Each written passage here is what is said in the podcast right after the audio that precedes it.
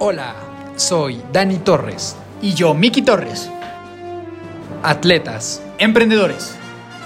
conferencistas. Hermanos. Creamos este espacio con la finalidad de aportarte conocimiento, valor y motivación.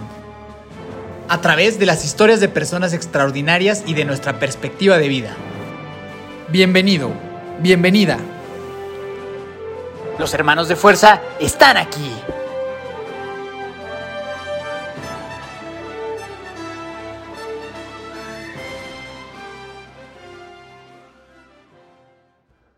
Mi querida llamada familia de fuerza, ¿cómo están todos? ¿Cómo están todas? Dani Torres, muy muy contento de estar un lunes más con ustedes. Siempre repito lo mismo en todas las introducciones, voy a tratar de ponerme un poco más creativo, pero bueno. Miki, por favor, saluda a la familia antes de presentar a la espectacular invitada que tenemos el día de hoy. Mi adorada llamada familia de fuerza, aquí Miki Torres, muy feliz de saludarlos en otro lunes más, otro episodio más, un gran episodio con una gran historia y una super crack en el mundo del arte, las redes sociales y que ya es familia prácticamente. Así que mi querido Dani, eh, pues ahora sí, danos la entrada y preséntanos a nuestra gran invitada del día de hoy. Y nada, a ti, gracias por escucharnos y estar un lunes más con nosotros. Efectivamente, en esta ocasión tuvimos la oportunidad de platicar con Sofía Castellanos. Sofi es una disruptiva y sobresaliente artista mexicana. Inició su carrera colaborando con el estudio Gildo Medina, donde colaboró por cerca de siete años. Su trabajo se define como exuberante, afirma la vida y cautivadoramente positivo, con un estilo muy colorido que le ha permitido experimentar muchas opciones, como los murales de gran escala hasta colaboraciones con grandes marcas como Fendi, Kipling, Carolina Herrera, Nike, Bombay Sapphire y Chanel. El arte de Sophie se ha presentado en Bangkok, Miami, Lisboa, España, Londres, París y hasta la Central de Abastos y el Festival Corona en México. Fue elegida como una de las 50 líderes digitales en México por Grupo Expansión. Y más allá de todos los extraordinarios logros, es una persona con energía verdaderamente especial. En el episodio del día de hoy hablamos principalmente de cómo lidiar con la fama, el éxito y el ego, cómo salir de pensamientos negativos y perder el miedo a intentarlo, la obsesión que existe actualmente con las redes sociales y de cómo funciona el negocio del arte. Verdaderamente es una conversación que no te quieres perder. Sin más, te dejo con esta épica plática con Sofía Castellanos. Sofía Castellanos, Sofi, bienvenida, hermanos de fuerza. ¿Cómo estás el día de hoy? Muy bien, muchas gracias por invitarme. Muy contenta de estar aquí platicando con ustedes. Buenísimo, Sofi. Pues la verdad, un honorazo para nosotros eh, tenerte por acá con nosotros. Eres gran amiga de una persona que es prácticamente mi hermana, entonces estoy muy feliz de, de, de tenerte por acá. Eh, para que la gente te conozca un poquito más, este, te vamos a hacer las preguntas de fuerza, son preguntas unas más profundas que otras, pero para saber tu opinión en algunos temas, ¿va? Perfecto. La primera es, ¿cuál es el mejor consejo que te han dado o que has escuchado? El mejor consejo es que no te esperes a saber quién eres para empezar a hacer las cosas. Ok, está muy bueno, está profundo, está muy bueno. Ya nos, ya nos contarás en tu historia cómo has aplicado eso. Ahora vámonos a lo contrario. ¿El peor que te han dado o lo peor que has escuchado? El peor consejo, no se van a dar cuenta. Okay, no se van a dar cuenta. Imagínense el peor. Todos hemos estado ahí. Está, está, es, es, totalmente cierto. A veces creemos que la gente no se da cuenta de que vamos a hacer y siempre acabamos, se acaba dando cuenta todo el mundo, ¿no? O sea, de, desde cosas como de que si tomaste el cambio hasta cosas como de que si no te has bañado, ¿no? Entonces, como que aplica para, para, para absolutamente todo. Exacto. Todos sabrán a qué se refiere. Exact- exactamente. Siguiente, dinos un dato curioso sobre de ti, algo que pocas personas sepan. Mm, Algo muy curioso, mi comida favorita del mundo entero es el queso Oaxaca. Es, sabroso, es, es muy simple. No, no, no, no tengo un argumento para contraponer esa situación. Sí, Es- es muy sabroso el queso. Bien, Sí. ¿y en alguna presentación en particular? O sea, la, la, la, la quesadilla. Eh, Ahí sean mordidas, o a- en- hebritas. En todo, pero así en, en, en nebritas es lo mejor. es el mejor momento. Oye, ¿y si te echas de repente de que vas así por tu medio kilito y te lo echas así durante todo el día o no, o no frecuentas hacer mucho eso? Sí, por supuesto. Paso por un carrito que está por mi casa y pido así de, no puedes dar 15 pesos y el señor me ve un poco feo, pero él no entiende que es para mi snack. de. Es, es- es un gran snack, me, me- me gustó. Creo, creo que ese que acabas de dar también es un gran consejo. Agarra los quesos Oaxaca de snack. Exacto. Buenísimo. Sí. De- totalmente de acuerdo. El siguiente, ¿tienes mascotas? Tengo dos perros. ¿Qué razas son tus perros? ¿Y cómo se llaman? Son, son Terranova y se llaman Mika y Kobu y son como dos osos bebés y los amo forever. Está increíble. Y ahora yo creo que la, la- la pregunta del millón, ¿alguna vez has hecho un cuadro de ellos? No, todavía no. Ah. Más bien esa es la pregunta, todavía Exacto. no lo hago. Perfecto, En perfecto. algún momento. en algún Buenísimo. momento. Siguiente, si tuvieras, si pudieras tener un superpoder, así tipo los Vengadores, la Liga de la Justicia, un superhéroe, ¿cuál escogerías y por qué? Ay, honestamente, me encantaría volar o teletransportarme, porque me encantaría llegar la- al destino de mi viaje en un segundo y siempre estar de viaje, es lo que más amo hacer. Entonces, pues no sé, puedo en la mañana irme a comer una pizza en Italia. Ajá, Eso ajá. Eso sería mi favorito. Y, re- y regresar al, al queso Oaxaca para el snack después para acá. Claro, por supuesto. ¿No? Todos los tipos de queso en el día, claro, sí. Buen- Exacto. buen- buenísimo, buenísimo. Siguiente, si pudieras irte a tomar un café con cualquier persona en la historia de la humanidad, vivo o muerto, ¿con quién sería? Mm, Yo creo que me encantaría tomarme un café con mi artista favorito, que se llama James Jean, Ok. porque literalmente soy la más fan, la más fan, la más fan, y si pudiera tomarme un café con él y sacarme todos sus secretos, ese sería el mejor cafecito. Fantástico. Es el, es el que hizo el, como el, la imagen de esta película ahorita que salió muy famosa, ¿no? De los tuyos y los no sé qué. Exacto, y también hizo el póster de, de la figura del agua o algo así, la forma del agua, Ah, y ajá, ese ajá. que tengo ahí atrás también lo hizo. Ah, ok. Buenísimo. Está increíble. Y, y por último, Sofi, recomiéndanos una película, una serie y un libro. Mm. Una película. Mm. Bueno, una serie que les puedo recomendar ahorita mismo es la última que vi que me encantó mucho, que es Stranger Things. Creo que la última Oh, temporada está. La última temporada está magnífica, espectacular. Un libro, hay un libro que me encanta que se llama Creativity Inc., que es la historia de los creadores de Pixar, que está súper buena. Para todos los que quieran hacer algo creativo, está bien bueno. Y película, ay, no sé, hay muchas películas que me gustan, pero un random fact puede ser que mi película favorita es, de mis favoritas es Piratas del Caribe 1. Es una gran película. Y me encanta verla. Entonces, si, Es una- si necesitan un pick-up movie, vean esa hoy. Sí, Pirata- Piratas del Caribe es esas películas que si la pasan en la tele la dejas. O sea, como que ese es... la uno.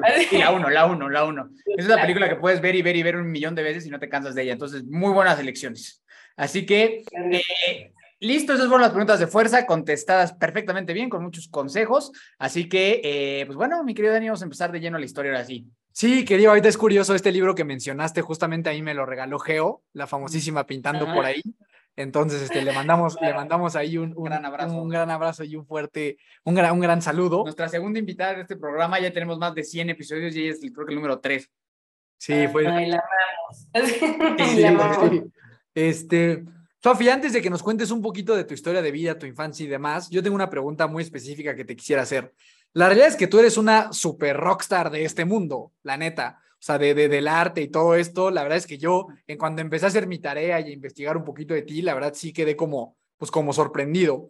Y mi pregunta tiene que ver con tú cómo, cómo lidias a nivel eh, personal y a nivel ego un poco con ese crecimiento que yo creo que, o sea, la verdad es que, a ver, las portadas en las que has estado de repente, las marcas con las que has trabajado, este tema de la verificación de Instagram, o sea, estas pequeñas cositas con las que, pues yo sí creo que de repente si te empiezan a suceder en la vida, pues sí creo que puede ser más o menos fácil que a lo mejor te nubles un poquito y que a lo mejor se pierda tantito el piso, o quizá no. Eso me interesa mucho conocerlo. En tu historia, cómo ha sido esa aventura de tener un crecimiento tan cañón, también a nivel mediático, no solo a nivel profesional, sino también a nivel mediático.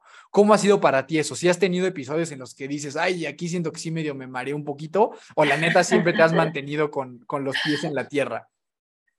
La verdad, creo que cada vez que me pasa algo así increíble, como que me tardo un poquito en, en, que sí me la creo. Por ejemplo, yo no me había dado cuenta de lo de la verificación de Instagram hasta que me decían mis amigas como, oye, felicidades por esto. Yo como, pues, ¿qué hice? Es mi cumpleaños, es mi santo, porque Y fue como, ya tienes la verificación y como que me costó veces en decir, oh my God, sí tengo una, una palomita, ¿no? E, e, está cool, pero para mí dedicarme a esto siempre ha sido un sueño y me encanta y siempre quería hacer esto, entonces como que es un sentimiento raro, como que estar ya ahí en un, o sea, en un lugar en donde soñaste estar, entonces como, como que no te la crees, es como cuando te vas de viaje o te vas a algún lugar y como que no, como que no sientes que estás de viaje hasta que ya estás ahí por mucho tiempo, entonces como que para mí sí es muy bonito siempre que pasa algo y, y a veces es como si estuviera soñando despierto, ¿no? Como que no me la creo al 100%.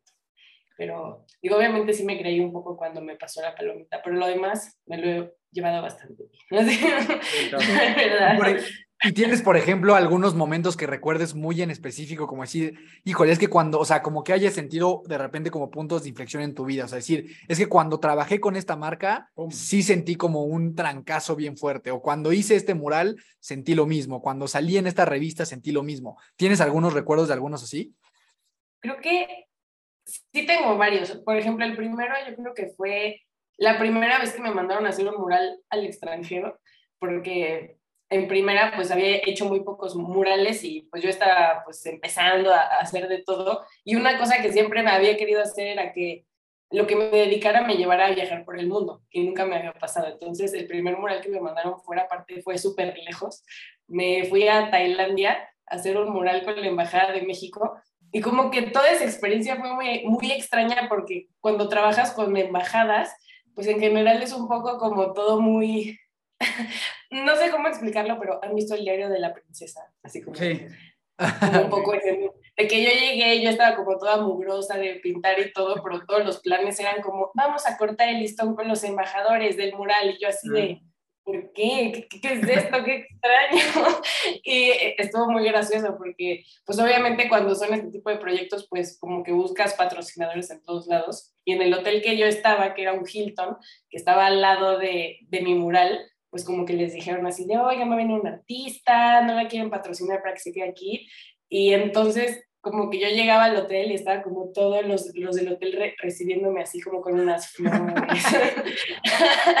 y había como, y toda la semana que estuve pintando estaba como un post, o, o, sea, literal como un, pues sí, un anuncio en el lobby del hotel y en el bar que decía, esta semana por nuestra artista mexicana tenemos margaritas especiales en el menú. O sea, como que todo era, todo lo hicieron súper extra y fue la primera vez que tuve una experiencia así, yo me sentía como, wow, realmente este, esto es un sueño hecho realidad. Y, y, y creo que después de que hice eso, como que en ese mismo año me tocó hacer la colaboración con Chanel y la revista Quién y todo, entonces, como que de, de, repente todo el mundo dijo, ah, entonces Sofía sí es una artista, este, esta niña sí pinta, no sé qué.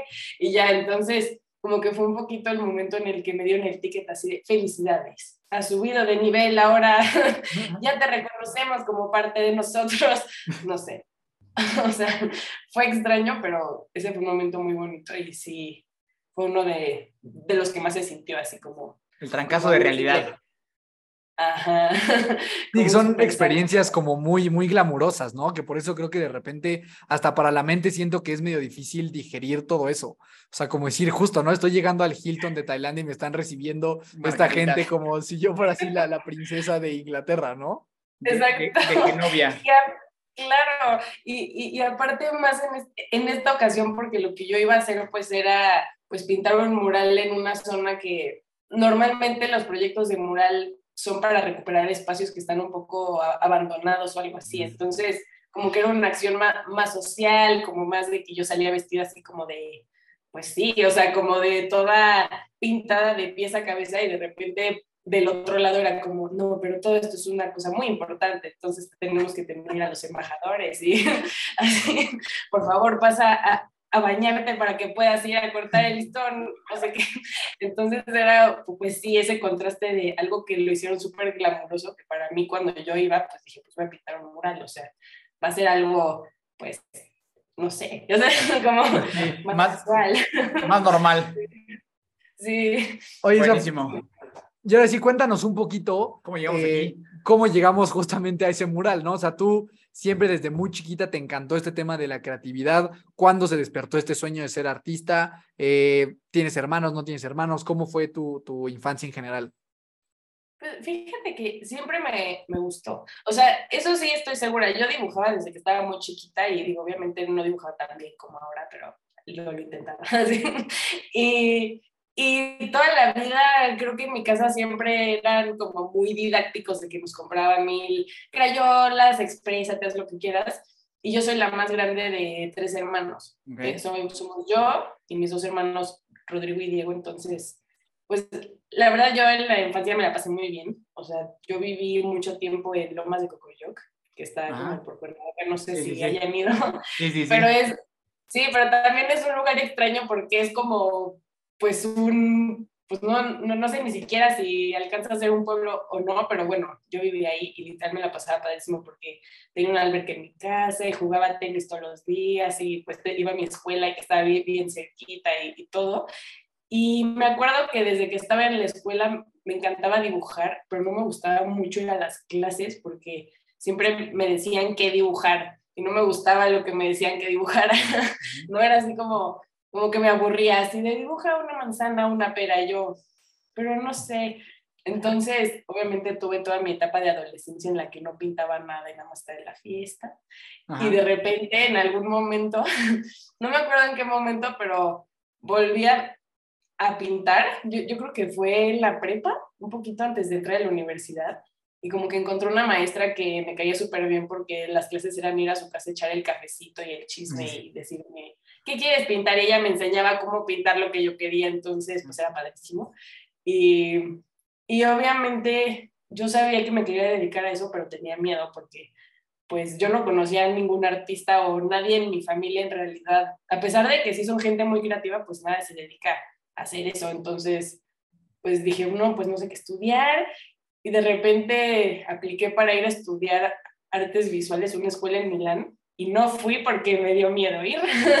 y entonces mejor decidí estudiar diseño gráfico, que era lo más cercano a, a arte, pero pues con esta mentalidad de, bueno, puedo hacer de las dos cosas y aún así me va a servir. Oye, Sofi, ¿por, por, por qué te dio miedo ir a Milán? Pues en, en primera, porque yo, yo apliqué muy quitada de la pena, obviamente no, sabí, no sabía hablar italiano y de repente me metí a clases y pues no estaba aprendiendo tan rápido, entonces como que todo se me juntó un poco y dije, no manches, me voy a vivir sola y no sé hablar el idioma y no sé por qué, y qué tal si no vivo de eso, y bueno, como que tenía las dos opciones y me fui por Ah, la ok. que estaba más Segura. más, más segura. Pero por eso mismo sé que cuando de verdad quieres algo, de alguna forma u otra siempre terminas dedicándote a eso, porque a pesar de que yo no me fui a estudiar arte, pues ahora estoy dedicándome a eso y la verdad el diseño a mí me ha servido mu- muchísimo para lo que me dedico. O sea, ha sido una gran carrera y, y es chistoso porque muchos artistas que yo conozco casi nadie estudió arte, ¿no? Como que todos son de que yo sé, yo estudié arquitectura, yo estudié diseño industrial, no sé qué, o sea, todos tienen pues o un background diferente, pero creo que eso también sirve porque el artista pues tiene que tener muy, muchos intereses, entonces, o sea, siempre... Y, y en esta parte es una pregunta que, que nunca se le ha hecho a un artista, se le ha hecho a emprendedores, deportistas y demás. Eh, ¿Tú crees que el artista nace o se hace? híjole, yo creo, la verdad, que hay de los dos, hay de los dos, pero sí sé que si tú eres muy talentoso y no practicas ese talento, no te garantiza nada, ¿no? O sea, como que hay muchísima gente que, que quiere mucho las cosas y se esfuerza mucho hasta aprenderlo y literalmente pues perseguirlo y es más probable que la gente que hace las cosas lo logre. ¿A qué me refiero con eso? Que pues no sé, o sea, como yo con los murales, yo no sabía pintar murales, obviamente, y los primeros me quedaron bastante feos, la verdad. Pero si yo no hubiera seguido intentando y literalmente tratando y practicando, pues nunca hubiera hecho un mural a mi gusto bueno, ¿no? Porque también el arte es muy subjetivo, pero en fin, es a lo que me refiero, que es, es como cualquier cosa, el arte es porque toma muchísima dedicación y muchísimas ganas de hacerlo para que te vaya bien. Pero ¿y no crees que sí, sí también naces con un talentito ahí? O sea, o sea, porque yo sé que yo le podría echar muchísimas ganas a dibujar, te lo juro, y yo soy un caos, o sea, yo creo que para dibujar, o sea, te juro que me acuerdo de estos, estos ejercicios que te ponen en la primaria de caligrafía, como de hacer circulitos y de hacer así como caracoles. Solicito. O sea, lo mío era, era verdaderamente vergonzoso. O sea, sí era así de, de, de, de dar pena y sí le echaba ganas, o sea, sí trataba, ¿sabes? O sea, ¿tú, crees, tú no crees que esta, esta gente, o sea, como tú, estos outliers, estos fueras de serie, que hacen este tipo de, de, de, cosas, no nacen también ahí con un don de la vida, que obviamente yo entiendo hay gente que lo aprovecha y gente que lo echa a la basura, ¿no? Y para aprovecharlo, pues hay que trabajarlo. Pero ¿no crees tú que sí hay una, así como una, algo que le echaron así cuando hicieron así a Sofía Castellanos, que de repente sí salió como un talento? Como las chicas superpoderosas. Exactamente. sí, no, sí creo, o sea, sí creo que hay gente que nace con aptitud y muchísimo talento. Y, y, y conozco a, a, a, mucha, o sea, que desde chiquita es así impresionante lo que puede hacer.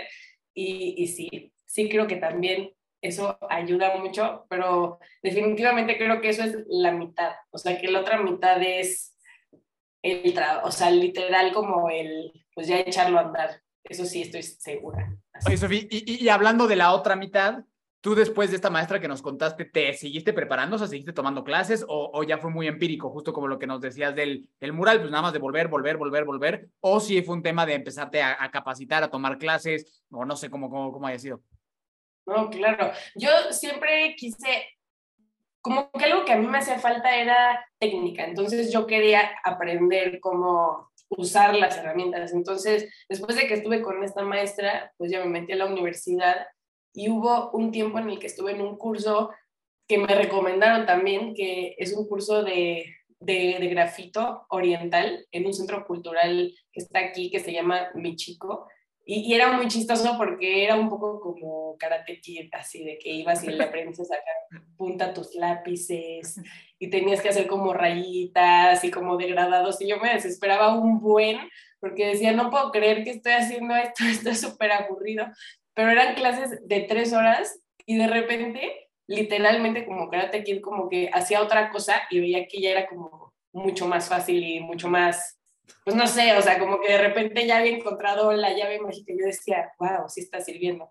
Y, y, y la neta son unas clases muy, muy padres porque como que sí aprendes a pasar todo este proceso de la preparación y cuando lo terminas ya puedes como empezar a hacer otras cosas.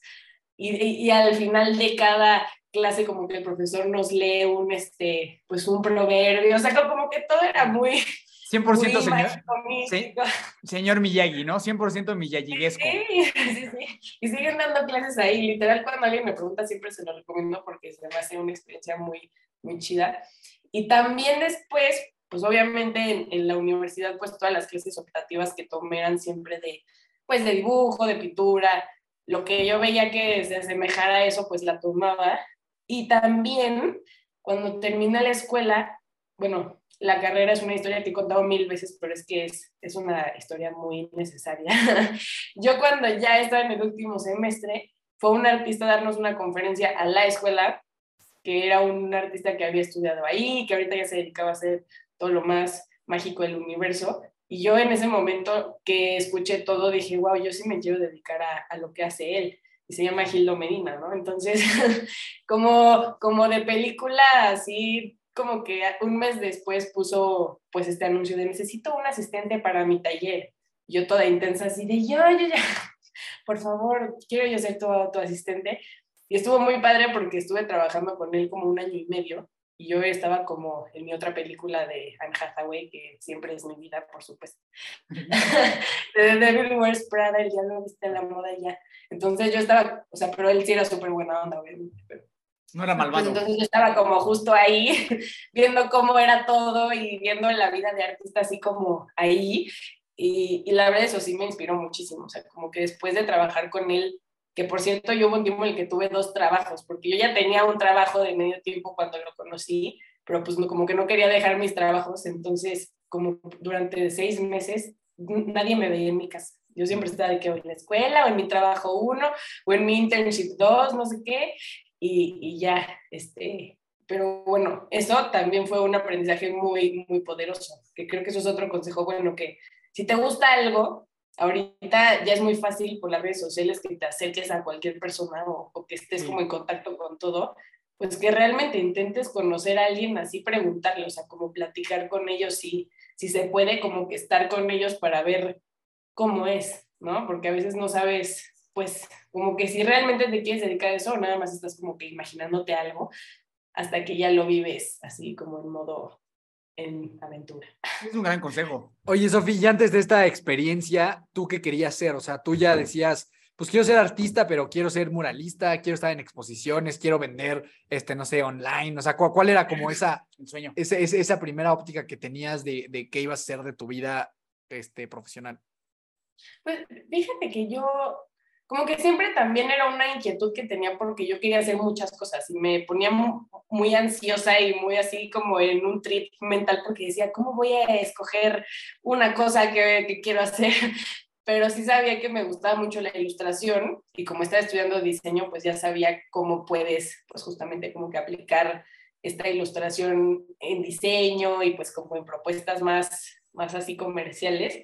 Pues yo seguía haciendo mis cuadros, entonces pues en ese momento que estaba un poco más reducido mi panorama, pues yo sí decía, pues me gustaría hacer colaboraciones arte con marcas y pintar, o sea, dibujos, no sé, como que eso era lo que yo sabía.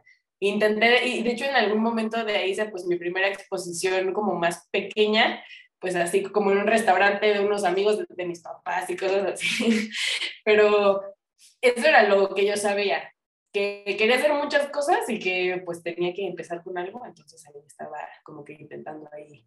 Pero muralismo pues no tenía ni idea, o sea, eso obviamente fue después y pues está súper padre, pero creo, creo que también le ha de pasar a mucha gente y estoy segura, la gente tiene mucha creatividad y la puedes expresar de mil formas, entonces si solo estás haciendo una cosa, luego te entran ganas de hacer otra y es lo más normal. Quiero experimentar mucho, ¿no? Oye, Sofía, y ahí en, todo esto, eh, pues todo suena como que la historia va todo muy bien y muy encaminado a, cumplir ese sueño, pero eh, me imagino que el ruido externo, justo apegando estos miedos de los que hablábamos, también estaban muy latentes, ¿no? De, pues la verdad es que la mayoría de gente te, podría decir, como, pues, ¿cómo vas a vivir de eso, no? O sea, como que de, qué vas a comer, cómo te vas a dedicar a eso, estudiaste diseño, ¿por qué no te contratas en una empresa? ¿Cómo, cómo estaba esa situación de, de ese ruido y de ese miedo de, pues, cómo vas a vivir de ser artista? Que creo que pues a la mayoría de las personas justo creativas, artistas, todo el mundo la ha de tener, ¿sabes? Como que estos ruidos de decir, pues de qué vas a vivir, compadre, ¿no? O sea, como que este tema de Van Gogh se murió sin un peso, ¿no? O sea, como que todo ese tipo de cosas. Exacto. No sé, creo que, por ejemplo, en mi casa, la verdad, creo que eso sí, tuve muchísima suerte porque a mí siempre se me echó muchísimas porras y creo que si en algún momento mis papás como que tenían cosa de que la fuera a hacer o no, intentaron con todas sus fuerzas que yo no me diera cuenta, o sea, como que así de, oh my god, así, ¿no? a mí me quiero dedicar a pintar y ellos así de, ok, así, así de, no me veas bien, pues inténtalo y ya, entonces yo creo que también la ansiedad venía un poco más de dentro porque era lo mismo, o sea, yo no conocía a nadie que lo hiciera y, creo que sí tuve como muchas, o sea, muchos aprendizajes en el camino de decir, no sé, por ejemplo, cuando empecé a trabajar con Gildo, me acuerdo que a mí en diseño me iba muy bien, o sea, como que en general me iba bien y, y yo no sentía que me tuviera que esforzar mucho. ¿A qué me refiero? Como que se me facilitaban como cosas en algunos temas. Entonces, la verdad, no le echaba el 100% de mi esfuerzo a algunas clases, como que estaba más bien como pues ahí, ¿no? Así de jajaja, ja, ja, esto y el otro. Y algo que aprendí después, como que yo no le prestaba tanta atención al detalle y en alguna ocasión, no sé, Gildo me mandó como, pues como en mi trabajo era así de, mándame a hacer las María de todas estas obras para la exposición. Y yo sí. Y me di mal unas. Entonces llegó el día, era un día antes, estaba mal, no cabía, o sea, como que una cosa así de, no puedo creer que me está pasando esto, ¿no? Así como cosas, o, o, o, que me pedían hacer algo incluso en mi otro trabajo que también estaba increíble, que era en una revista de arte que se llama Picnic.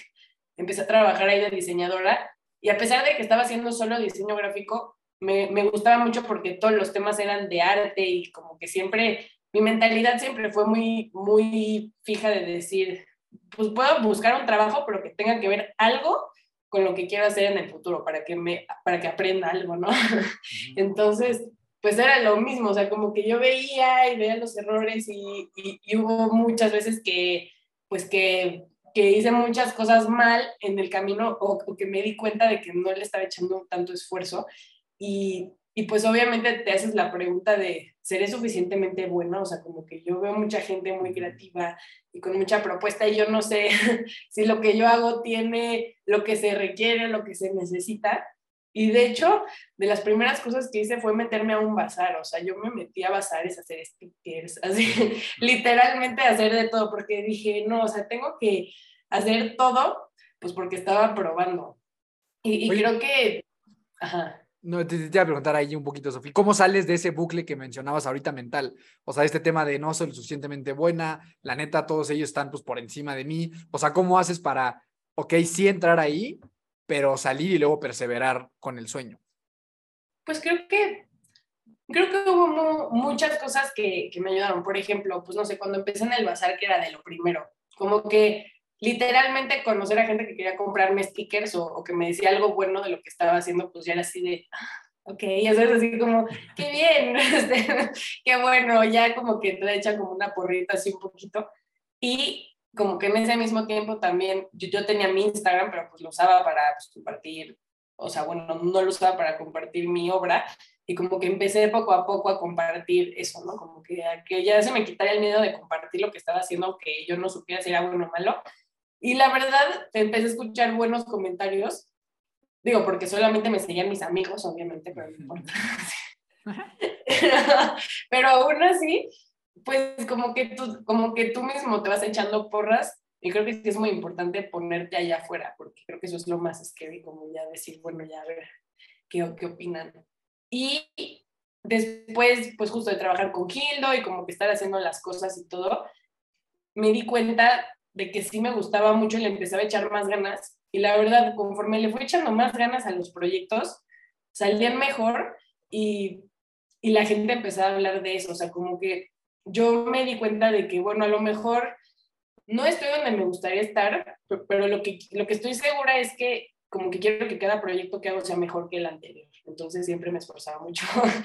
y, y eso fue lo que me dio pues más pues, más confianza en mí misma, ¿no? Como eso de decir, por ejemplo, otro mural que fue de los primeros, pues fue igual uno que entre varios amigos, pues alguien conoció a alguien del Corona Capital, hicimos los primeros murales en ese entonces que se pusieron en las vallas del Corona, o sea, la primera vez que se hizo eso, y fue lo mismo, yo no sabía cómo hacer el mural y hice una cosa súper loca para poder trazarlo, y les gustó tanto a los del Corona que lo pusieron en el backstage, que estuvo padre porque lo vieron todos los artistas, pero nadie de mis amigos que fue al Corona pudo verlo.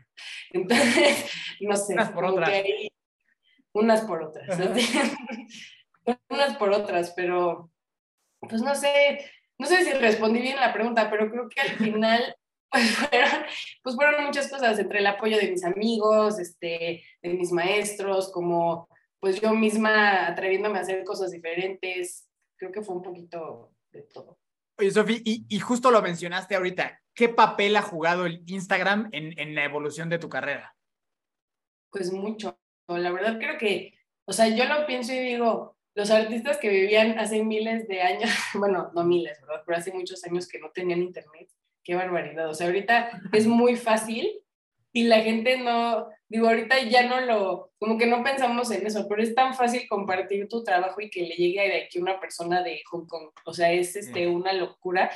Y, y a mí me ha servido mucho, o sea, hoy en día, pues todos mis clientes y casi todo lo que hago, pues me contactan o me vieron primero en, pues en Instagram o en algo así, entonces sí, sí importa mucho, o sea, sí es, creo que tienes que aprender a tener un equilibrio entre obsesionarte con los followers y todo eso, o realmente usarlo como un portafolio, porque por ejemplo, no sé, o sea, yo conozco artistas muy buenos que son tan buenos que ni tienen Instagram o tienen como un Instagram que ni, que, que, que ni les importa, pero eso no define que sean buenos o malos. Sencillamente creo que es importante compartir tu trabajo y que esté out there, ¿no? O sea, para que te puedan ver. Y pues porque al final así, así te das a conocer al mundo con la gente que no te conoce. Entonces, muy importante. Oye, Sofía, ¿esto en qué momento de tu vida es? Te quiero hacer un par de preguntas, pero antes quiero saber eso. ¿Esto hace cuántos años fue esto del corona? Ya cuando empezaste como a ya a chambear de, del arte. O sea, lo del corona y lo de Tailandia y literalmente, bueno, lo del corona fue un año antes, pero lo del mural de Tailandia y como que las cosas así que empezaron un poquito así bien, fue en 2017. Ok, ok, ok, perfecto. Fue como, ajá, fue como un año después de que saliera de la escuela, o sea, ya había salido. Ok, sí, es donde empezó como a tomar forma todo esto, ¿no? Creo que tocaste do, dos, bueno, varios puntos muy importantes, ¿no? El primero, cuando te preguntaba este tema de cómo salir de este bucle negativo de pensamientos y demás, decía este tema de perder el miedo, ¿no? Y yo creo que siento que muchas veces la gente se detiene y no salta como tú saltaste al bazar por, por mucho miedo, por mucho análisis, ¿sabes? Y yo lo que veo en de lo que tú cuentas fue como muy poco análisis, fue como un, pues, me voy a aventar, voy a empezar a enseñar mi trabajo y a ver qué sucede, ¿no? Pero yo creo que esa es la única manera en la que alguien se atreve a hacer cosas. La verdad es que muchas cosas que se hacen, si las analizas mucho, terminan por ser una locura y terminas por no ejecutar nada. O sea, lo mejor es agarrar y como tú lo hiciste, pues voy al bazar y ya saco mi Instagram y, que pase lo que tenga que pasar, ¿no? Entonces es algo que yo, o sea, como que comparto mucho esa filosofía de, de, de cómo encarar un miedo eh, y lo otro que, que, me, que, me, gustaría preguntarte es, ahorita mencionaba esta parte de la obsesión con Instagram, ¿no? De cómo, cómo mantener este equilibrio de, ok, sí te utilizo como una herramienta de trabajo, pero no dejo que te apoderes de mi vida y, cada, y diario estoy revisando si ya tengo más followers y diario estoy viendo si no me dejaron de seguir. ¿Cómo ha sido para ti la experiencia de manejar esa, esa obsesión y estar como tan, tan arraigada a una red social? Porque también puede ser muy peligroso. ¿Cómo ha sido para ti? Peligroso. Es que creo que es un proceso por, por, el que todos pasan, porque obviamente cuando yo empecé, pues no sé cuántos followers tenía, pero pues yo sí tenía esa, esa obsesión de quiero tener más, ¿no? O sea, como, ¿cómo voy a tener más followers? Entonces, pues no sé, como que hacía cosas así de que hacía giveaways o este, yo me acuerdo mucho, y eso es algo, es una historia muy graciosa, pero literalmente yo cuando estaba en la universidad me metía a muchos concursos, ¿no? Entonces había ese típico concurso que decía, a la foto que tenga más likes, este, no sé qué, pues ahí ya, este, te damos el premio. Y yo empecé más bien con Facebook, porque también tiene mi página de Facebook, que pues ahora ya, ya no uso tanto, pero con esa empecé. Entonces, yo me acuerdo que iba por, o sea, me compré una caja de Costco de, de tamborcitos y de picafresas, iba con toda la gente de que en el patio de la universidad a decirle, hola, ¿puedes votar por mi foto? Te doy una picafresa, follow me, o sea, de oso, así mal, mal, mal, mal. yo, yo que les daba tanta, así como, ay, pobre niña, y decían, bueno, está bien. Y ya, ¿no? Ese, por cierto, ese concurso que más me esforcé, no gané ese concurso. De no. O sea, no lo logré, no pasó, no me importa, ya ni modo. Este, pero creo que es muy importante, o sea, para mí, algo que yo descubrí en el camino es que las cosas que más tenían éxito era cuando a, no nada más compartí algo por compartir, sino que realmente estaba como que, bueno, a ver, este, ¿por qué estoy haciendo esto? Estoy construyendo un book, estoy construyendo un portafolio, o sea, como que este es mi lugar en el que yo voy a poder como que enseñarle al mundo lo que estoy haciendo y que me encuentren, entonces pues yo me contení, o sea, yo compartía puras cosas que a mí se me hacían muy bonitas y, y lo que sí pasaba era que me di cuenta que cuando empezaba a hacerlo por la fuerza, ni siquiera eh, salía bien, o sea, como que me empezaba a estresar por nada. Y yo creo que poco a poco lo fui dejando de, de darle tanta importancia, pero pues sí soy una persona, pues no, no quisiera decir chismosa, pero sí me gusta compartir stories, ¿no? Así como que la verdad sí lo disfruto. no es, o, o sea, no hago tantos posts ni nada, pero pero bueno, stories y esas cosas sí, como que cosas más espontáneas y porque también, pues ahí tenía mis amigos, platicaba con ellos, o sea, como que para mí era una combinación de portafolio y pues sí era una red social para mí. Y, pero por ejemplo, ahorita que salió TikTok me empecé a obsesionar un buen de no manches, o sea, ahora tengo que aprender cómo lograr ser exitosa en TikTok y me empecé a poner súper ansiosa y luego dije, ¿sabes qué? No, ya, o sea, me lo voy a tomar con súper calma. Ya si, si pega algún TikTok que ponga está bien, pero, pero está cañón. O sea, ahorita todos los todos lados te dicen como, no, tienes que subir tres TikToks al día y no sé qué. Yo digo, ¿a qué hora voy a hacer eso? Y aparte voy a pintar, ¿no? O sea, no hay, no hay forma humana en la que yo pueda, o sea, hacer eso, porque pues casi, casi que ya se convirtieron en un trabajo las redes sociales. Entonces, pues ahorita yo, lo que hago es intentar hacerlo, pues, como yo me siento, o sea, como que si tengo ganas de postear algo, lo pongo, pero pues no, no forzarla, porque definitivamente un tiempo sí lo intenté y no, y no salió muy bien la cosa. ¿Y qué, fue lo que sí te sirvió? O sea, ¿qué, ¿qué acciones ejecutaste que sí te sirvieron como para tener ese crecimiento? Porque como dices, al final hoy mucha gente llega a ti por Instagram. Entonces, a lo mejor los tamborcitos no funcionaron como esperábamos, pero, pero seguramente hubo algunas cosas que hiciste que sí jalaron. Pues creo que lo, lo, lo, que sirvió fue que empecé a conocer a más artistas y de repente hacíamos dinámicas juntos. También creo que la gente, pues, como que empieza a hacer este tipo de contenido y se recomienda más fácil. Entonces hacía, pues, dinámicas más sencillas, o sea, como en vez de giveaways de muchos días, hacía como cosas de un solo día, o yo seguía la gente que quería seguir y entonces como que eso también ayudaba. Si hubo tiempos en el que yo me metí a hacer todo lo, lo, lo que la regla decía de comentar y todo, pero supongo que, que, lo que me ha servido es eso, este, compartir lo que me gusta del trabajo, este, pues digo, ser, ser millennial supongo porque tengo amigos que tienen Instagram y lo usan y les interesa, pero a mí sí. y, creo que es este, pues, o sea, sí hacerlo, pero no, no dejar que te estrese mucho, o sea, como que confiar. Siento que esa es la, la única forma, o sea, como que si empiezas a tener una emoción negativa hacia Instagram y todo eso de compartir, se vuelve algo muy estresante y, y cuando te relajas y dices como, bueno, no lo estoy haciendo por eso, sino porque me gusta y es importante y todo, pero yo no me voy a estresar, si le quitas como esa negatividad, pues creo que eso también empieza a fluir un poco mejor. Oye, Sofía, y ya para terminar este tema del Instagram, te una pregunta que se le hemos hecho a varias personas que cuentan con esa palomita azul, porque aquí a la banda de Hermanos de Fuerza también les gusta el chisme, ¿no? Y les gusta el chisme y todo el mundo ve esa palomita azul como muy aspiracional. Entonces, a todos los que hemos tenido aquí que tienen esa palomita, le preguntamos, ¿cómo se consigue esa palomita azul?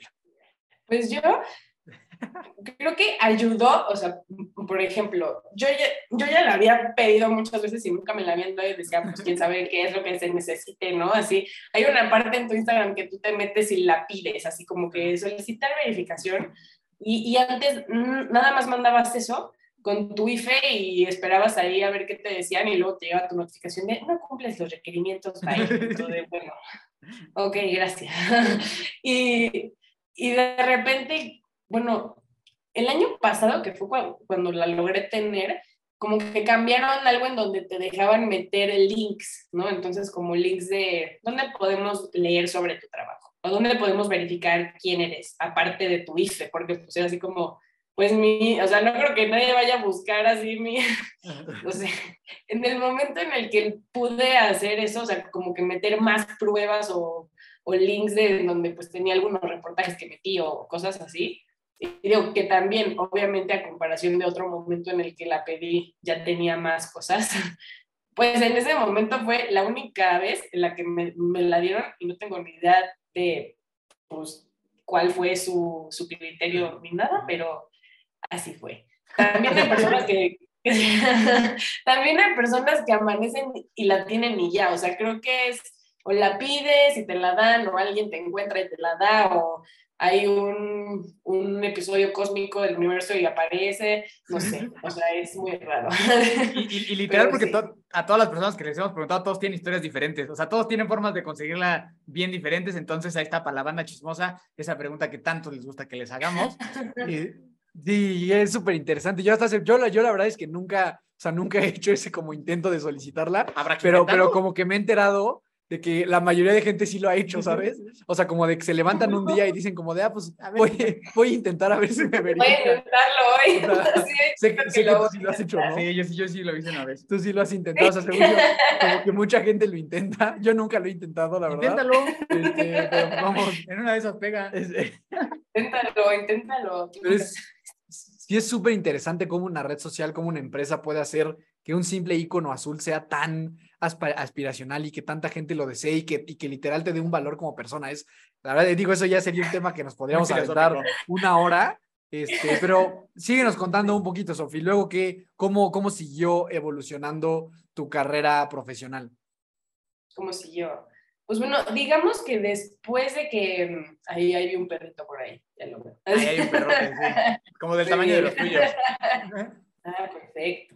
Pues mira, yo creo que como fue es que salí de la universidad, estuve trabajando en Picnic, luego trabajé con Gildo, luego Gildo se fue a una maestría y yo ya estaba como trabajando como diseñadora freelance y dije, ya, ya no he vuelto atrás, ya me voy a dedicar a esto y bye, ¿no? Así ya este es mi momento. Y la verdad, como a mí empecé, bueno, como yo empecé, es un poco como pues como ese juego que tiras un dominó y se van como cayendo poco a poco, ¿no? O sea, creo que después de que hice ese primer proyecto con la revista que, estuvo bien difícil porque obviamente ustedes, bueno, todo el mundo creativo lo sabe que hay proyectos que te dicen, sí, tienes que hacer mil cosas y tienes un día, ¿no? Así de, es para ayer.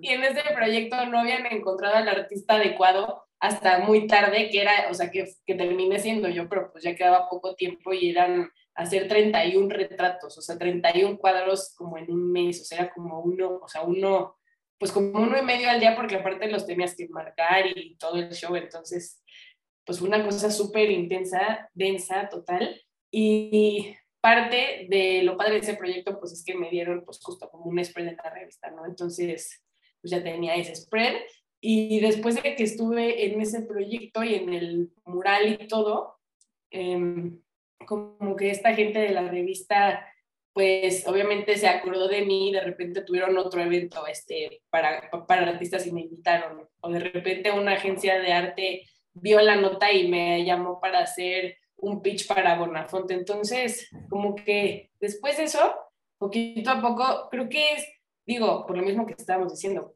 por el chisme, pues empieza a correr la voz un poco, ¿no? Así de, la gente empieza a ubicarse y a escuchar y todo. Y yo la verdad hubo muchos, o sea, justo como que en los siguientes años, pues yo me preocupé mucho, uno, por seguir haciendo obra personal, porque creo que los artistas como que se estresan un montón por el estilo y todo y olvidan que pues es importante como que generar esa obra personal porque, o sea, como que trabajar con marcas es increíble, pero creo que no es todo y menos si eres un artista, lo más importante es pues que estés haciendo tu obra, ¿no? O sea, que estés creando eso que está dentro y al final eso es a lo que la gente más le gusta ver. Entonces, en ese tiempo me acuerdo que estuve haciendo mucho eso y me metía, por ejemplo, a ferias de arte emergente, por ejemplo, una que se llamaba Etos. Entonces, pues yo hacía mis cosas para la feria y iba todo el fin de semana a estar ahí, a platicar con la gente, todo, y también eso ayudaba a que pues esa misma gente que me vio, pues le platicara a sus amigos, amigas, este, todo. y pues no sé qué más decirte, o sea, literal, creo que los murales sí fue algo que me impulsó mucho porque se empezaron a poner muy de moda los murales, entonces hubo mucho tiempo y creo que antes de pandemia es lo que más hacía, eran murales, o sea, mural, mural por aquí, mural por allá, para marca, para un evento, para no sé qué. Y, y ahorita, o, o, sea, bueno, con la pandemia tuve que parar eso y regresar a hacer mi obra personal. Entonces, como que ha sido un constante, como que fue una pelotita de nieve que empezó a avanzar así cañón y yo no la solté, así literal no la solté y todas las oportunidades que llegaron las tomaba y obviamente pues, hubo proyectos que yo decía que sea todo y hoy en día ya puedo algunos de decir este no es para mí, pero pues creo que esa era la clave, como que agarrar las oportunidades que las veías y punto. Oye, Sofi, y, y, y, justo de todos estos proyectos, Cuéntanos un poquito qué marcas han sido las que has dicho, órale, ¿cómo estoy trabajando con esta marca? Hubo una, bueno, e, esa fue en 2019, como que empezamos al principio de, de año. Ese proyecto a mí me encantó porque no sé si escucharon una campaña que se llama Bombay, bueno, una campaña que se, llamaba Steer Creativity de Bombay, Bombay Sapphire, uh -huh. que es una marca de, de pues empezaron a tener pues esta campaña mundial padrísima que se llamaba Steel Creativity y en cada ciudad había como un colectivo de gente creativa que lo, lo, lo, o sea, literal lo que se dedicaba a la campaña era como expresa tu creatividad. Y entonces, o sea, estuvo extraño porque yo, antes de que me llamaran, o sea, nada más porque sí empecé a hacer muchas obras con mucho azul, pero porque a mí genuinamente me gustaba hacer lo del azul. y ya. Pero pues alguien de la marca o de la agencia lo vio y dijo, esta artista es perfecta para trabajar con esta marca. Y, y después de eso, como que fue la primera vez que pude experimentar hacer una campaña grande en donde hice varios murales por toda la ciudad, estuve en, muchos eventos platicando de eso, hice incluso una colección de cosas para empaque, como que también hice para, pues no sé, para su colaboración en Cirque du Soleil, o sea, como que fue la primera vez que hice un proyecto tan grande que, que incluía tantas cosas, no nada más como un mural o un esto o un esto, y pues yo estaba rayada, o sea, porque aparte conocía muchísima gente y los del colectivo había unos que eran ilustradores, pero también había diseñadores, este, arquitectos, de todo. Entonces, ese fue uno que me encantó. y no sé, ha habido muchos, pero por ejemplo, también me encantó uno, este, hice una bolsa con Fendi para el aniversario de una bolsa que se llama la Picaboo, que cumplió 12 años. Entonces, pues estuvo chistoso porque fue lo mismo, o sea, me mandaron un mensaje de Instagram y era una persona que trabajaba en Fendi, pero me lo mandó desde su personal, entonces era como, estrellita 1, 2, 3, 4, entonces yo dije, ¿quién es esto? O sea, obviamente no es verdad, y luego resultó que sí era verdad, pero pues lo único que, que hace falta es que conectes con una persona, o sea, porque creo que sí se nos olvida que pues esa gente que trabaja en marcas, pues son personas, o sea, no son ni aliens, ni robots, ni nada, o sea, son literal personas y, y pues, y puedes hablar con ellas, o sea, no, como que esa telón invisible cuando te das cuenta de que, pues, como que nomás está ahí de... Sí, no estás hablando con la marca como tal, estás hablando con un ser humano que trabaja ahí, ¿no? En una, en una oficina. Exacto, exactamente, o sea, como que es esa cosa de, wow, sí, la, la marca, pero Juanita, ya sabes, así ah, como... sí, entonces como que le empiezas a poner cara, más bien cara a estas marcas y pues es muy chistoso y está padre. Y no sé, por ejemplo, otro proyecto que me encantó fue la colección de tazas de chocolate abuelita que hice el año pasado. Ah, pues también es algo cool porque de repente te toca pues colaborar con cosas que has vivido desde niña y pues a mí me encanta, o sea, aparte del queso, número uno, el segundo número dos es el chocolate para mí, ¿no? Entonces, como que es una cosa súper de México, increíble y fue un proceso igual que fue diseñarlas como un año antes, inspiradas en Frida Kahlo, entonces tuve que conocer a la familia de Frida Kahlo para ir a su casa y platicar y pues como que esa parte es la parte más padre, o sea, como que disfrutar, creo que ese es otro consejo súper bueno. Mucha gente se preocupa por ver el cuadro así listo y la colaboración ya lista y todo, pero como que se olvidan de disfrutar como todo el tiempo para llegar ahí, cuando en realidad, pues, cuando ya, ya lo enseñas es como el final, ¿no? Es que es como, pues, un segundo, pero lo que realmente es el proceso, pues es lo más lindo. Entonces, Sí, la joya, la joya es el camino, el, la joya es el camino que te, que te lleva al pico de la montaña, ¿no? O sea, a lo mejor. Sí, no, pero totalmente. Totalmente, sí. Yo creo que el día que me di cuenta de eso fue el mejor. Claro. Aquí, Sofi, tocaste creo que varios puntos importantes. Eh, ahorita mencionabas esto como del ejemplo del, del dominó, ¿no? Hay, hay un libro que a mí me gusta mucho que se llama The One Thing. te lo voy a regalar, te lo voy a mandar, no sé dónde estás, pero te lo voy a regalar este, que habla justamente de eso, habla como de que hay veces que con que tú ejecutes una, una acción correcta, o sea, que a lo mejor en tu caso fue el, mural del corona o fue a lo mejor otra chamba que hiciste, si tú mueves correctamente el primer dominó, de repente orgánicamente empieza a caer todo y de repente, o sea, nomás ves desde arriba y dices, wow, ya se hizo aquí, o sea, ya se construyó algo gigante, nada más tirando la primer pieza correcta, ¿no? Que es más o menos como, como nos cuentas que así se ha dado tu historia, de manera súper, súper orgánica.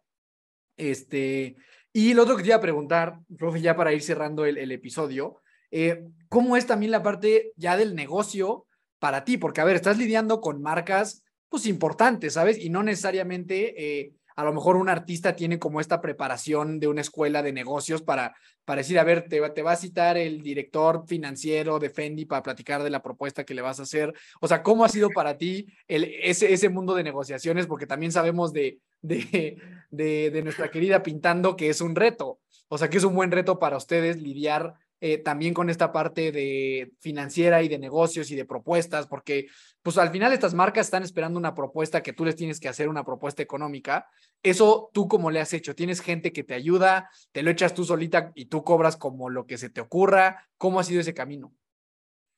Híjole, es que eso es tan, es un tema que también puedes hablar por cuatro horas sobre eso, pero se, se, me hace tan cañón lo, lo, que dices porque yo pienso, ¿por qué en la escuela no te enseñan una clase de pagar impuestos? O sea, en serio, sí. de verdad, ¿no? O sea, como que todo debe ser obligatorio para todas las carreras de todas y de que un poquitito, aunque sea de administración, impuestos, marketing, lo que sea, porque sí es, o sea, yo, pues por mucho tiempo es yo hacer todo y aprender todo y, y literal no tener ni idea de cuánto cobrar. Y pues la verdad es que sí lo hago sola, o sea, ahorita ya tengo pues justo, ¿no? Pues alguien que me ayuda pues con el tema de facturas, a lo mejor tuve que preguntarle a muchos amigos cuánto cobrar por mucho tiempo porque yo dudaba muchísimo de cuánto cuesta esto, ¿no? O sea, ¿cómo le voy a decir a alguien el valor de, de mi obra? Y si me dice que no, ¿cómo va? ¿Cómo es posible? ¿No? O sea, porque obviamente en la escuela de diseño te enseñan un poco de, bueno, ¿cuántas horas le pusiste? ¿Cuánto te cuesta el teléfono y todo? Pero pero no es tan así, es como una cosa mucho más compleja y creo que también lo que uno no se da cuenta es que los artistas de hoy en día, los creativos o los emprendedores, pues tienen que ser todos los más y de saber de marketing, de, de imagen pública, de este, pautar en redes, de, de muchas cosas que obviamente tú piensas, ay, pues yo solo voy a hacer un dibujo aquí y ya, pero no, o sea, hay como toda una cosa enorme de cosas que tienes que hacer para que, sea, para que sea algo rentable. Entonces, pues no sé, o sea, para mí ha sido justo eso, ¿no? Como, pues en un lugar aprendí cómo se hacen presupuestos. Este, Gildo me enseñó cómo él mandaba alguna cotización, luego otros artistas platicaban y me decían, bueno, yo por un mural cobro esto, o yo esto, o yo esto, este... Y yo la verdad creo que sigo aprendiendo, o sea, no me considero una experta literal todavía, ni siquiera en un tema de decir, pues ya, yo ya tengo la llave de, de, cómo se hace, pero creo que definitivamente está padre cuando logras tener pues un equipo, porque también eso está bien, o sea, aceptar que tú no sabes hacer todo y que necesitas a más gente que te ayude. Entonces, pues yo de repente tengo a una súper buena chica de PR que se llama Analia que me ayuda pues que lo que hago se entere más personas, o sea, como que creo que lo más padre y lo que yo recomiendo es que, que, cuando ya puedas, pues intentar armar como este equipo perfecto de personas en donde cada quien tiene una misión que te puede ayudar y así ya te da más tiempo de crear, porque yo, digo, obviamente también, pues en todo el tiempo de pandemia yo decía, pues yo lo hago todo, ¿no? Y pues ahí me veías yo trabajando 25 horas al día, así de que los días duraban eternamente porque pues es todo, ¿no? Así es la presentación, que si ya es el pitch, que si ya no sé qué, postea 100 videos en Reels y luego en TikTok, o sea, es como, sí, es, es, complicado. Y aparte ser un ser humano normal con relaciones, ¿no? Y no te alejes de tu familia y construye todas las cosas. Ay, claro. Claro, no, compra no, queso no, Oaxaca. Compra queso Oaxaca. no te olvides de comprar el queso Oaxaca. No, no, está cañón. O sea, sí es este pues es, es como, como todo, pero creo que sí. O sea, si alguien nos está escuchando, por favor, si están en una escuela, enséñenle a todos los niños a, a, a cómo pagar sus impuestos, a cómo ser un, un, adulto responsable, más allá de las otras cosas, porque sí. Sí, totalmente de acuerdo, Sofía. Oye, yo un par de preguntas, últimas dos preguntas que te voy a hacer. La primera es, ¿te acuerdas quién fue la primera persona que te compró un cuadro? O sea, ¿cuál fue esa primera vez que alguien te pagó y te compró un cuadro? Mm. A ver, no me acuerdo exactamente, pero digo, sin contar a mis papás y mis tíos, porque Ajá. obviamente ellos fueron los Ajá. primeros en comprarme uno. Una exposición que hice en un restaurante, creo que ese fue el primer cuadro que me compraron unos amigos de mis papás. O sea, me compraron uno que ya había hecho en la escuela igual que lo colgué ahí varios amigos de mis papás me compraron en esa exposición. Y creo que también eso es un buen consejo de que no importa que sean tus conocidos, obvio ellos son los primeros que te van a comprar, véndeles, ya sabes, así de, Sí, sí.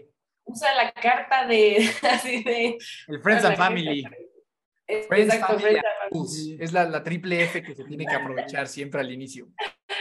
Exacto. No, literal sí. Definitivamente no me acuerdo del primero, pero estoy segura que fue un algún amigo de mis papás, te digo, sin contar a mis tíos y así. Ajá, ajá. Porque sí me acuerdo unos tíos que me mandaron a hacer unos cuadros para su sala, pero eran de los Beatles, entonces pues no Ah. eran tanto cuadros míos, pero bueno, sí estaban apoyándome en mi carrera de artista también, entonces bueno, ahí está. Buenísimo.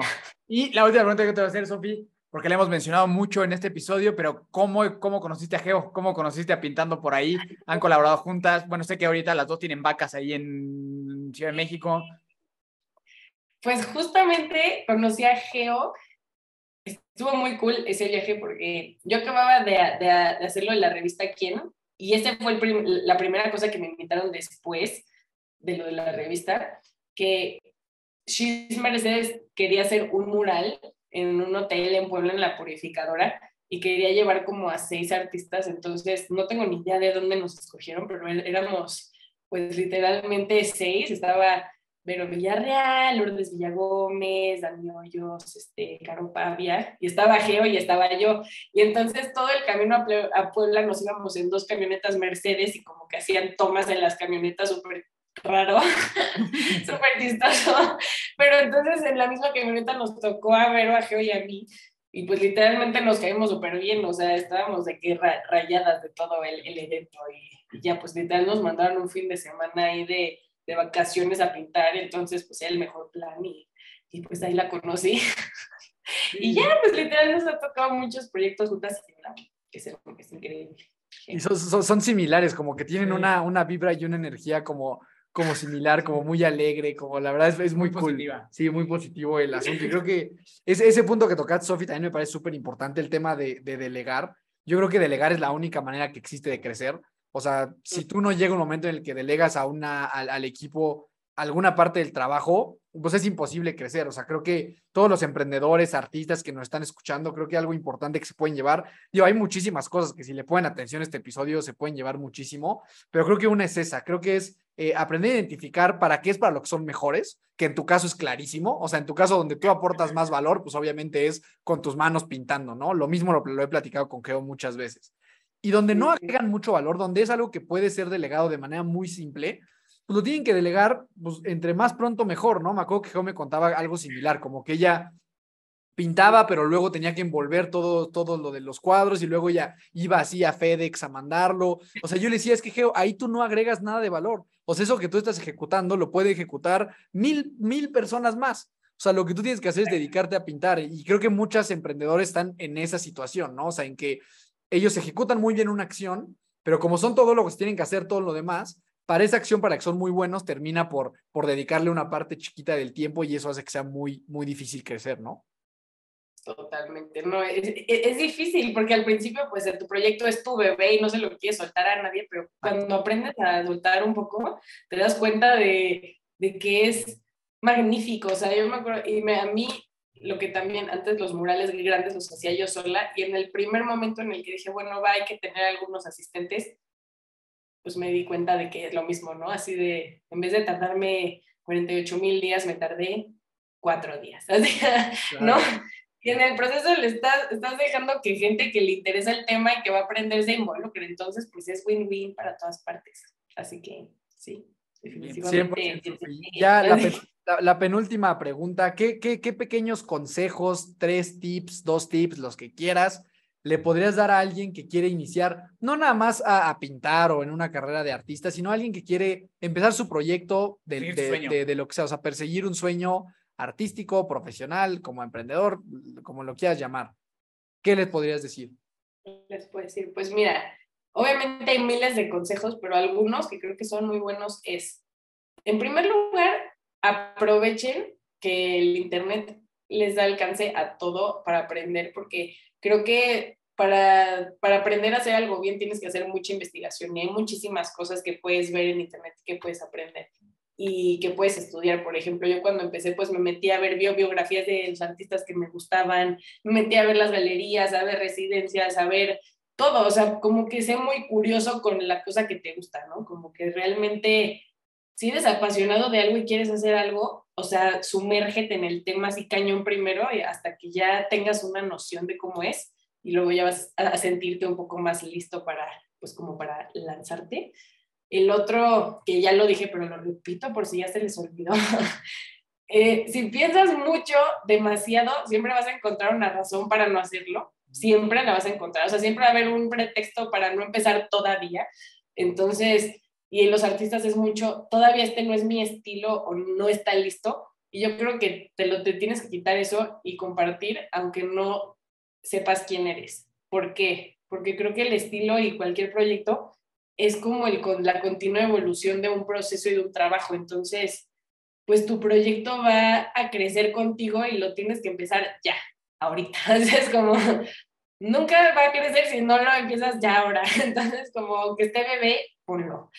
Y otro consejo que puedo decir, pues, digo, obviamente podría sonar muy cliché, pero creo que uno se tiene que aprender a escuchar a sí mismo. Y, y, cuando eres artista es igual, porque si empiezas a pensar, bueno, es que como que veo que ese artista está vendiendo mucho, como que veo que ese estilo está muy popular y empiezas a hacer cosas nada más por lo que digan los demás o porque se va a vender y no realmente porque es algo que viene de dentro de ti y porque a ti te gusta, es muy probable que no sea tan exitoso porque no va a ser genuino y tú ni siquiera lo vas, como que no te vas a ver ahí, ¿no? O sea, como que siempre vas a encontrar a la gente que le guste tu trabajo y que te conectes y no vas a conectarte con todos.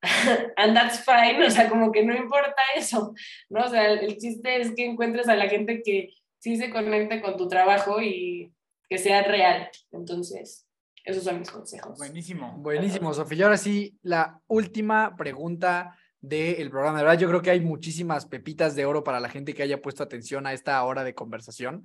Eh, si pudieras impregnar el primer pensamiento que tiene la gente cuando despierta, toda la gente mañana de todo el mundo va a despertar lo siguiente que nos vas a decir.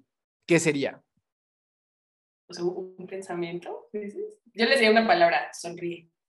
Sonríe, o sea, que despierten pensando en sonreír, ¿no? Sí, eso, eso sería. Y es naquea queso Oaxaca.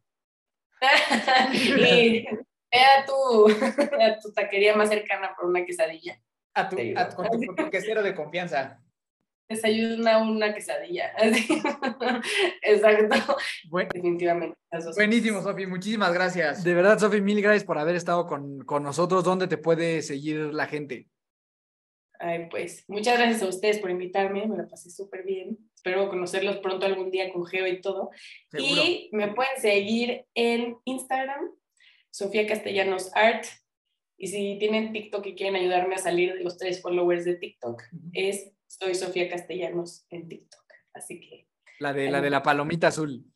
Exacto. La de la palomita azul. Pues muchísimas gracias, Sofi, de verdad. Este, yo me llevo mucho y espero que toda la gente que nos escuchó también. Ahí me buscan como Daniel Torres con dos Os en todas las redes sociales, sabías y por haber. Yo en TikTok tuve ahí una ventana de oportunidad que perdí hace mucho tiempo. Empecé a subir cosas de negocios en el 2019 y empecé a crecer un montón y luego ya como que me dio flojera. Pero pues ahí todavía de repente subo algunas cosillas en, en, en ¿Ya nunca, TikTok. ¿Ya nunca dices tu TikTok aquí? TikTok, pues es que está igual, es el mismo. O sea, por eso Daniel Torres con dos Os en todas partes. Eh, y pues nada, Sofi, de verdad, muchísimas gracias por haber estado con nosotros. No, gracias a ustedes. Les mando un abrazo a todos. Abrazo grande, eh, seguramente nos, nos conoceremos pronto, ahí echamos un cafecito, un buen chismecito, seguramente se pondrá bueno, así que eh, seguramente ahí con, junto con Geo, que le agradezco mucho haberme pasarme tu, tu, tu, contacto y que hoy estés acá. Entonces, gracias por habernos escuchado, a ti que estuviste hasta acá, hasta el final, ahí me encuentras como Miki Torres C. Nos encuentras como Hermanos de Fuerza en todas las plataformas o lugares donde se pueda ver o escuchar un podcast. Nos vemos la próxima semana. Recuerda siempre que nunca te rindas y la buena suerte te encontrará.